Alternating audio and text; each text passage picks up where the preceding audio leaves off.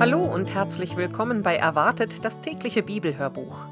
Heute ist der 25. Oktober. Ich bin Ilonka und wir lesen weiter in unserer täglichen Bibellese. Schön, dass ihr dabei seid. Wir lesen aus der Übersetzung Gute Nachricht Bibel. Das Copyright liegt bei der Deutschen Bibelgesellschaft und ich werde euch die einzelnen Stellen direkt vorher angeben. Ich wünsche euch ganz viel Freude und Segen beim Zuhören.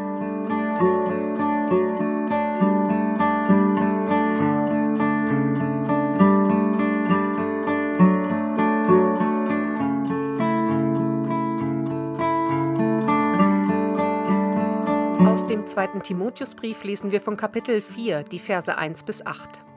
Das Testament des Apostels. Ich ermahne dich nachdrücklich vor Gott und vor Jesus Christus, der alle Menschen richten wird, die Lebenden und die Toten. Ich beschwöre dich, so gewiss Christus erscheinen und seine Herrschaft aufrichten wird. Verkünde den Menschen die Botschaft Gottes, gleichgültig ob es ihnen passt oder nicht.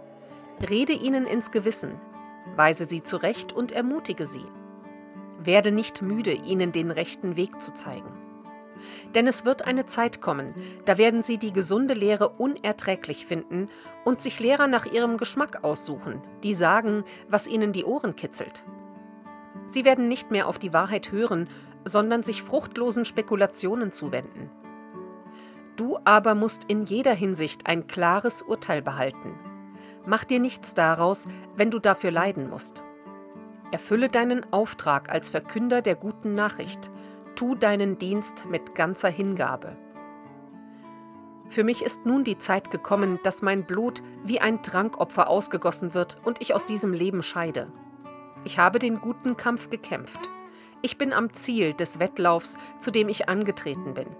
Ich habe den Glauben bewahrt und unversehrt weitergegeben. Nun wartet auf mich der Siegerkranz, mit dem der Herr, der gerechte Richter, mich an seinem Gerichtstag belohnen wird. Und nicht nur mich, sondern alle, die sehnlich darauf gewartet haben, dass er kommt.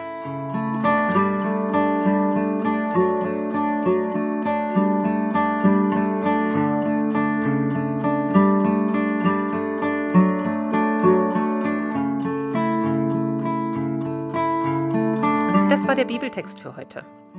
In Psalm 22, Vers 28 steht die Losung, es werden sich zum Herrn bekehren aller Weltenden.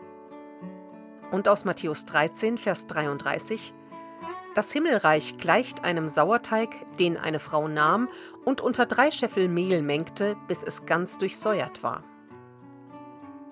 Und so wünsche ich euch einen ganz gesegneten Mittwoch und wenn ihr wollt, dann hört doch auch morgen wieder rein. Wir lesen natürlich weiter. Bis dann. Tschüss.